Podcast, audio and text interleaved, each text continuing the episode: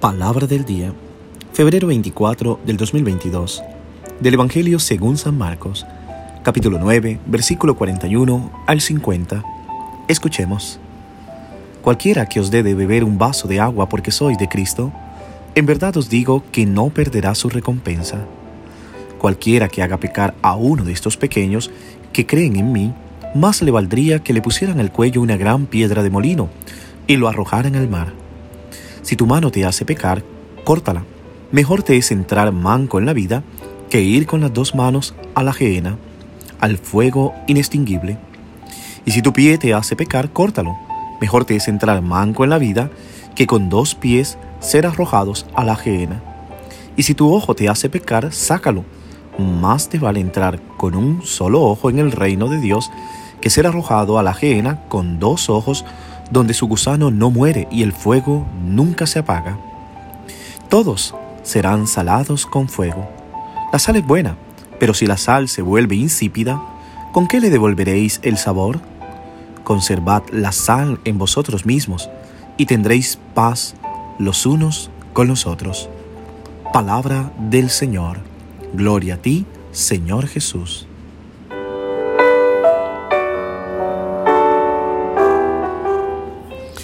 ¿Qué tal mis queridos hermanos y hermanas? Deseándote un hermoso día, un hermoso amanecer. Hoy pido a Dios que tome el control sobre cada situación que puede estar viviendo tu vida, sobre esos momentos de ansiedad, de depresión, de soledad, de miedo, de incertidumbres, que muchas veces perdemos como el rumbo. Hoy el Señor te ayude en cada situación que vive tu corazón, que te dé paz, que te dé calma le pido a Dios que sea tu mayor refugio.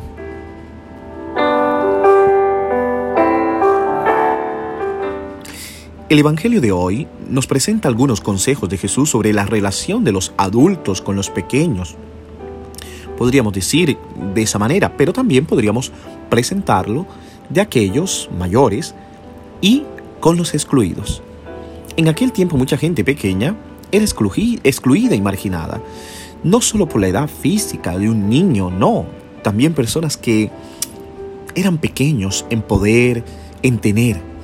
No podía participar y al final muchos perdían la fe por el más mal testimonio de los mayores. El texto que vamos a meditar tiene algunas afirmaciones extrañas que si se toman al pie de la letra causan perplejidad en la gente.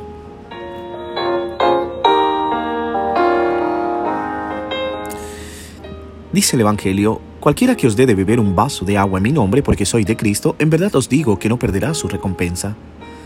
Dios nos pide que seamos héroes en las pequeñas cosas, esas que están al alcance de todos. No importa que nuestro nombre no salga nunca en los diarios de la, de la historia, porque nuestra vida está guardada por el amor con que vivimos lo que tenemos ahora, con las luces apagadas y las cámaras apagadas sin buscar protagonismo, sin buscar reconocimientos. Es a ello lo que hoy también se está refiriendo Jesús. Es hacer que tu obra sea en silencio, sea por los excluidos, por los pobres, no buscando la vanagloria para ti.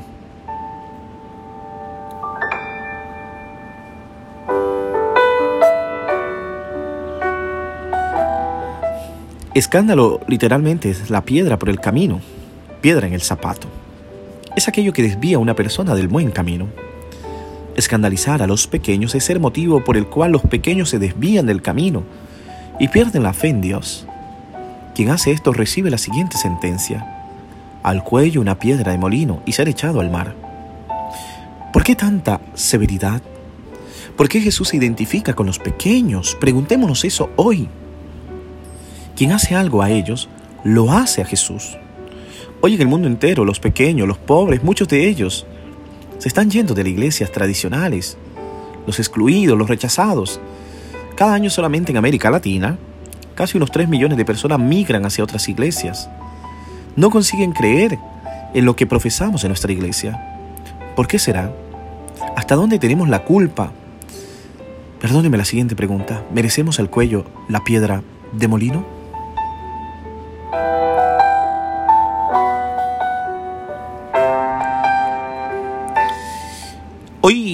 Quisiera decirte que nos salva la, la radicalidad con la que sabemos cortar lo que nos duele, lo que daña nuestra felicidad, sin buscar compromisos peligrosos. Si esa relación daña la tranquilidad de su familia, córtela. Si ese hábito es malo para tu salud, córtalo. Si ese entorno daña la cordura de tus pensamientos, córtalo. Es mejor sufrir durante 10 minutos ahora que pagar por una vida equivocada y hacer que los demás también sean infelices. Así la conversión de hoy está en juego entre el amor por las cosas pequeñas y la decisión en, los grandes cortes que muchas veces, aunque nos duela, debemos también saber cortar. No nos pide el Señor que hagamos eso literalmente. Nos está pidiendo que cortemos con aquello que nos hace daño, aunque nos duela ahora, pero que seamos felices por siempre.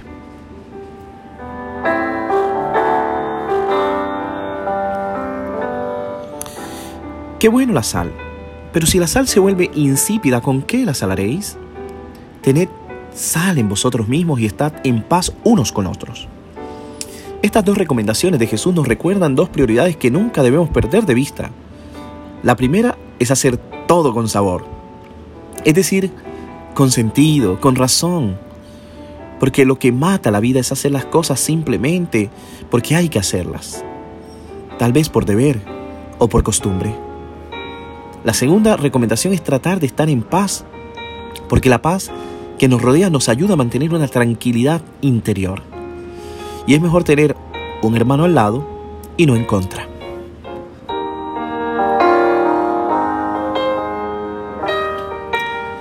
No es fácil discernir, eso no es fácil. Y a veces lo que es pequeño en, en, un evangelio podemos ver lo que es referente a niños en otros.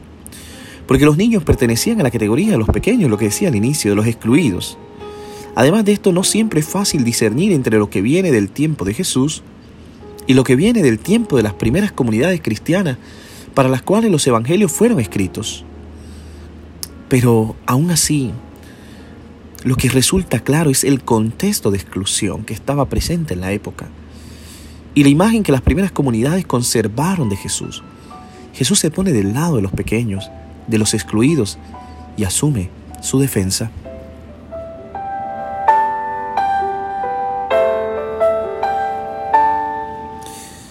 Mis queridos hermanos y hermanas, el Evangelio que hoy escuchamos es un poco duro, un poco severo lo que el Señor pide. Pero el Señor nos pide que seamos radicales. El Señor pide que sepamos compartir con aquellos que son excluidos, rechazados, separados, apartados del camino de Cristo. Que nosotros no nos convirtamos en roca de tropiezo, escandalizando con nuestro mal ejemplo y mal testimonio.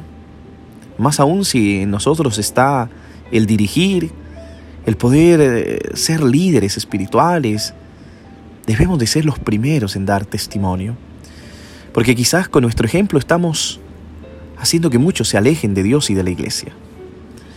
Hoy el Señor nos pide a ir hacia aquellos, aquellos en los cuales Él habita, en los cuales el Señor está. Podamos discernir con claridad quiénes son los que más necesitan de Jesús y a quienes estamos apartando en nuestro camino.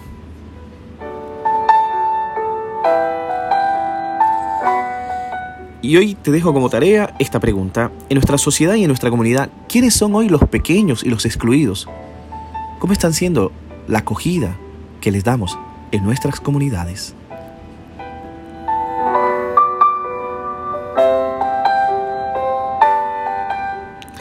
Pido a Dios que te bendiga en el nombre del Padre, del Hijo y del Espíritu Santo. Amén.